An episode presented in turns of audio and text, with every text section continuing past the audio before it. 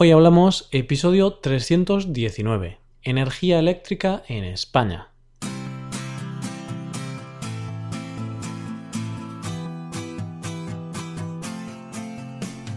Bienvenido a Hoy Hablamos, el podcast para aprender español cada día. Ya lo sabes, publicamos nuestro podcast de lunes a viernes.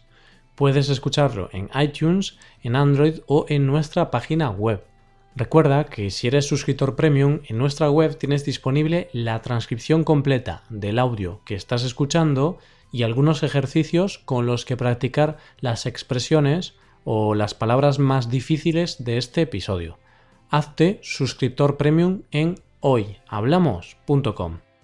Buenos días, querido oyente. ¿Cómo estás? Espero que estés muy bien. Seguro que lo estás. Hoy tenemos un episodio que me recuerda un poco a mis clases del instituto. Hoy vamos a hablar un poco sobre la energía eléctrica en España, de qué fuentes procede la energía que consumimos y cómo está el panorama en este sector. Este es un tema escogido y votado por los suscriptores premium, así que allá vamos. Hoy hablamos de la energía eléctrica en España.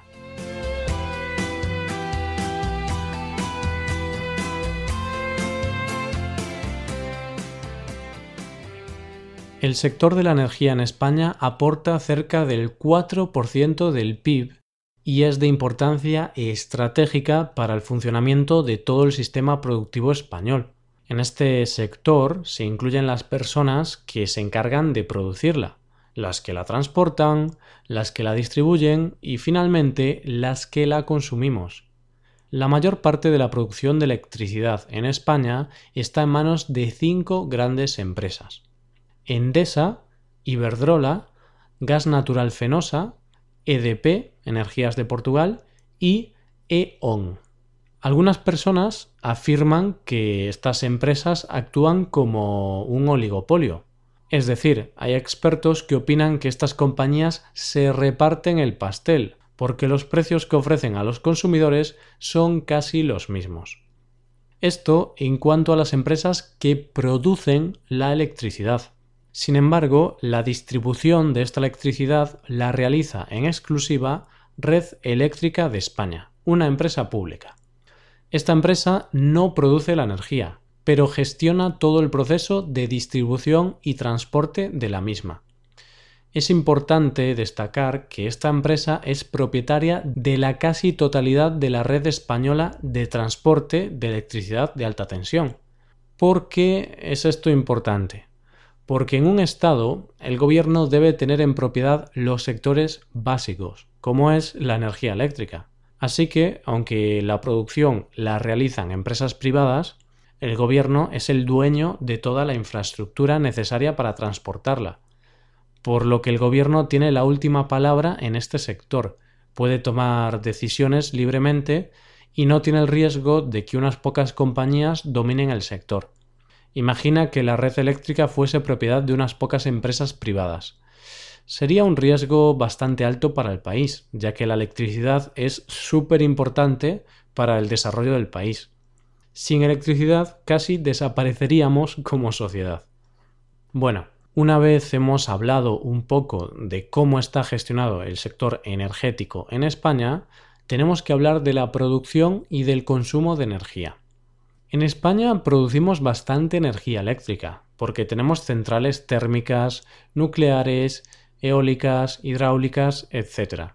El problema de España es que, aunque tenemos una buena infraestructura de producción de energía eléctrica, no tenemos casi fuentes de energía en nuestro país, como petróleo, gas o carbón.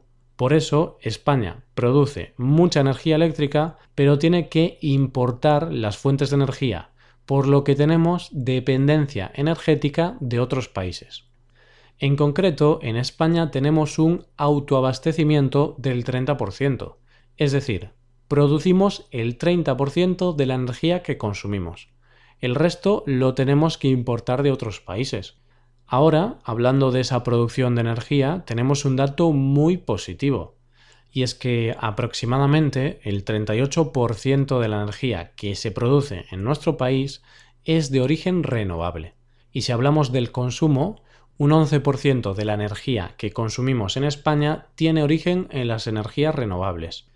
Es un 11% porque la energía que importamos de otros países es de fuentes no renovables. Evidentemente, este porcentaje todavía es bastante bajo. Debemos mejorar y el gobierno debería fomentar mucho más el desarrollo de las energías renovables. Pero ya sabes que en estos temas siempre se aplazan las acciones, los gobernantes son mucho de posponer las soluciones y seguir con los modelos energéticos tradicionales, los cuales son muy perjudiciales para el medio ambiente y provocan el cambio climático. Ese pequeño porcentaje representa a la energía consumida de origen renovable. Por otro lado, la principal fuente de energía primaria es el petróleo, con casi el 50%. Los combustibles fósiles cubren más del 77% y la nuclear más del 12%. Hablemos un poquito ahora de las energías renovables. Está claro que este tipo de energía es el futuro, por eso merece la pena detenerse en este apartado y explicar un poco qué energías renovables son las más populares en España.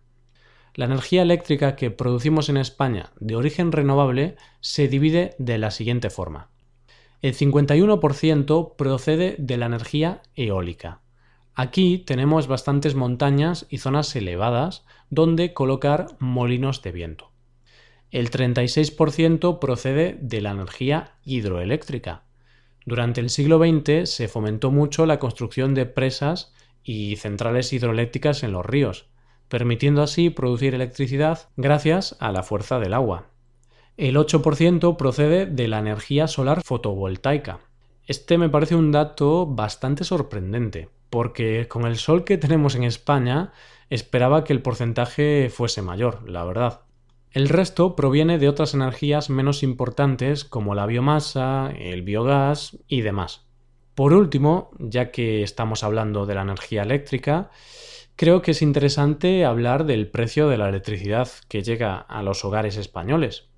Me parece muy curioso porque España es el cuarto país más caro en cuanto al coste de la electricidad en los hogares o empresas. Cada kilovatio por hora cuesta 18 céntimos. Así que, como puedes ver, los españoles tenemos que rascarnos el bolsillo para pagar la electricidad, porque cuesta bastante, ¿eh? tiene un precio muy exagerado. Y lo peor es que cada año sube y no deja de subir. Creo que en unos años tendremos que utilizar lámparas de aceite y dejarnos de tantas bombillas, electrodomésticos y demás. bueno, evidentemente estoy bromeando. Yo sin ordenador no puedo vivir. Pero eso, que a ver si baja un poco el precio de la electricidad, que está muy caro, ¿eh? A ver si me escucha Mariano Rajoy. y esto es todo, querido oyente. Estamos llegando al final de este episodio. Me gustaría saber cuánto cuesta la electricidad en tu país y cómo es el sistema energético ahí. ¿Crees que en tu país la electricidad también es cara? ¿Cuánto pagaste de electricidad en el último mes? En mi casa el mes pasado pagamos unos 100 euros y nos parece una animalada. Y ya nos acercamos al final de este episodio, aunque antes de acabarlo te quiero animar a que te hagas suscriptor premium. Así podrás acceder a la transcripción completa de todos los episodios y a una hoja de trabajo con cada episodio, donde podrás ver explicaciones y practicar el vocabulario más complicado mediante ejercicios. Hazte suscriptor premium en hoyhablamos.com. Si tienes alguna duda o alguna pregunta, puedes escribirnos un comentario en nuestra web. Estaremos encantados de leer cualquier cosa que se te ocurra. Y aquí acabamos. Muchas gracias por escucharnos. Mañana volvemos con un nuevo episodio de Expresiones Españolas. Pasa un buen día. Hasta mañana.